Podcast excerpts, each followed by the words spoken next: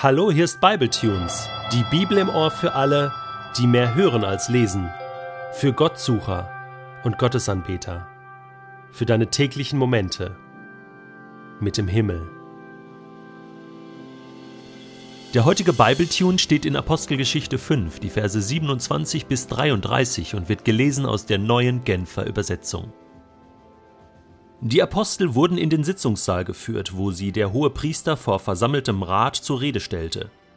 Haben wir euch nicht strengstens verboten, jemals wieder unter Berufung auf diesen Namen zu lehren? sagte er. Und was macht ihr? Ganz Jerusalem ist inzwischen von eurer Lehre erfüllt. Ihr wollt uns wohl für den Tod dieses Menschen verantwortlich machen. Petrus und die anderen Apostel erwiderten Gott muss man mehr gehorchen als den Menschen. Der Gott unserer Väter hat Jesus von den Toten auferweckt, den Jesus, den ihr umgebracht habt, indem ihr ihn ans Kreuz habt schlagen lassen. Gott hat ihn erhöht und ihm den Ehrenplatz an seiner rechten Seite gegeben. Er hat ihn zum Herrscher und Retter gemacht, um Israel zur Umkehr zu führen und die Sünden des Volkes zu vergeben. Wir sind Zeugen für das alles, wir und der Heilige Geist, den Gott denen gegeben hat, die ihm gehorchen. Bei diesen Worten packte die Zuhörer ein unbändiger Zorn, und sie hätten die Apostel am liebsten auf der Stelle getötet. Ja, man sieht sich immer zweimal im Leben, dachte sich wahrscheinlich der hohe Priester mit seinem Team, als er die Apostel vor sich sah. Grinsend und locker und flockig.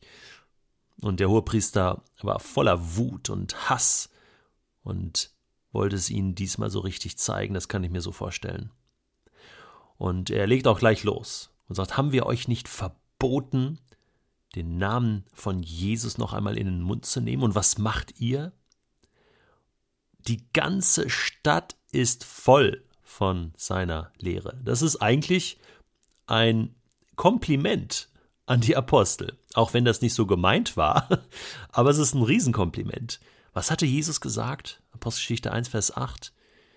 Wenn ihr den Heiligen Geist bekommen werdet, dann bekommt ihr auch die Kraft, meine Zeugen zu sein, in Jerusalem, in Judäa und Samarien, bis ans Ende der Welt.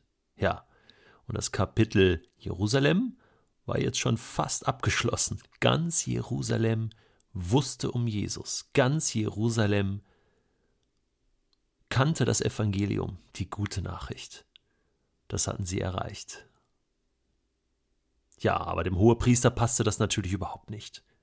Und nun wirft er ein Argument, einen Gedanken hinein, der interessant ist. Denn der hohe Priester, der hohe Rat, die ging natürlich davon aus, dass Jesus tot ist. Für sie war er nicht auferstanden. Das konnte einfach nicht sein.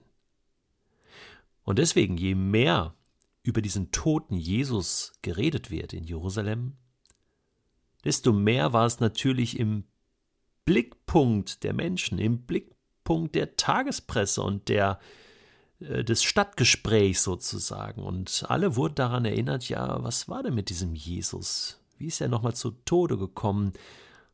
Hm, da war doch der Hohepriester involviert. Die haben ihn doch eigentlich immer wieder Pilatus präsentiert, so dass er ihn verurteilt hat. Und deswegen sagt er jetzt hier, wollt ihr uns wohl für den Tod dieses Menschen verantwortlich machen? Das passte ihm gar nicht, dass sie da immer wieder in dieser Negativpresse waren. Und Petrus antwortet hier glasklar, und das ist so eine Art Bekenntnis geworden, was er auch in früheren Predigten schon gebraucht hatte, dass er sagt, der Gott unserer Väter, also unser Gott, Yahweh, hat Jesus von den Toten auferweckt. Damit will er ihm sagen, du, der lebt. Äh, wir reden hier nicht über den Tod von Jesus, sondern über die Auferweckung des Jesus. Haha. Und dann sagt er, den Jesus, den ihr umgebracht habt, indem ihr ihn ans Kreuz habt schlagen lassen, und damit macht er klar, ja, ja, das, also ihr wart da involviert, also das kann man jetzt nicht wegdiskutieren. Ihr habt das gewollt und ihr habt es geschafft, ihr habt ihn umgebracht.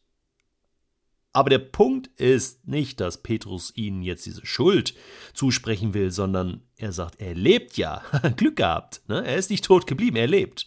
Und noch was, Gott hat ihn erhöht und ihm den Ehrenplatz an seiner rechten Seite gegeben. Das ist nach Daniel 7, Vers 13, diese Menschensohn-Vision, diese Erhöhung des Menschensohnes zur Rechten Gottes. Jesus selbst hatte das angekündigt und es ja auch dem hohen Priester schon gesagt, damals, kurz bevor er dann ans Kreuz gegangen ist.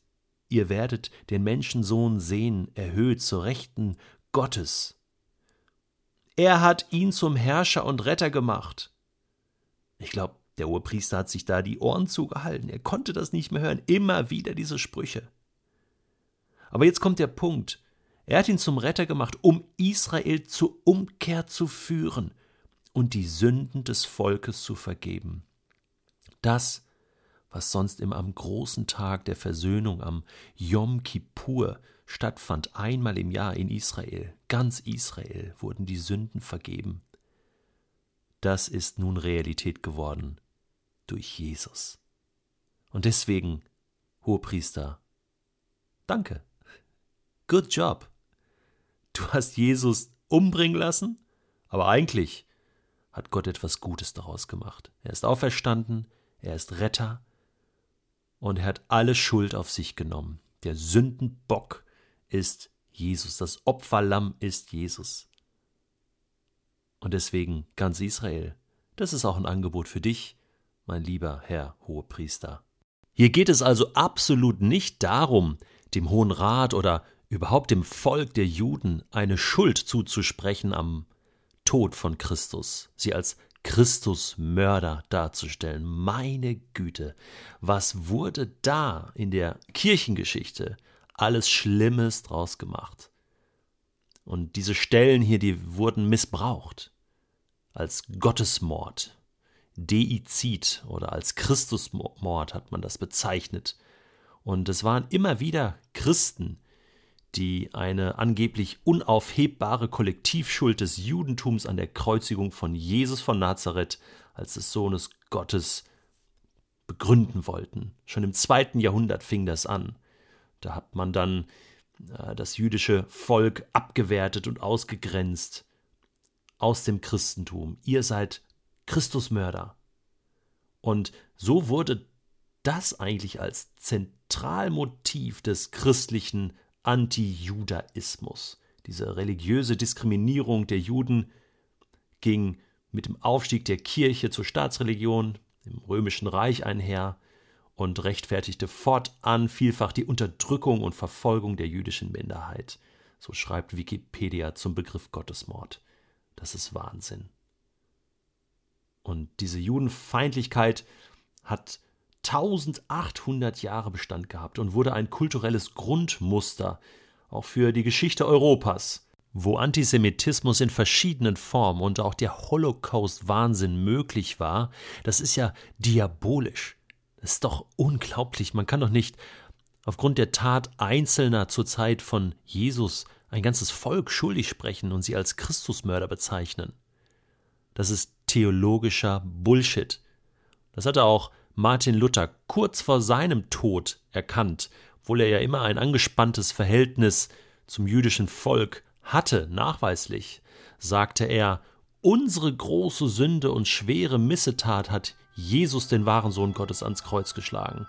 Drum wird dich, armer Juda, und damit ist Judas Iskariot gemeint, und dazu der Judenschar nicht feindlich dürfen schelten. Die Schuld ist unser. Kyrie eleison. Ja, und mit diesem Wort von Luther wollen wir es halten. Die Apostel haben das damals bezeugt und sagen, wir und der Heilige Geist bezeugen das und gehorchen ihm. Bei diesen Worten packte die Zuhörer ein unbändiger Zorn und sie wollten die Apostel umbringen. Wie das weitergeht, hören wir im nächsten Bibletune.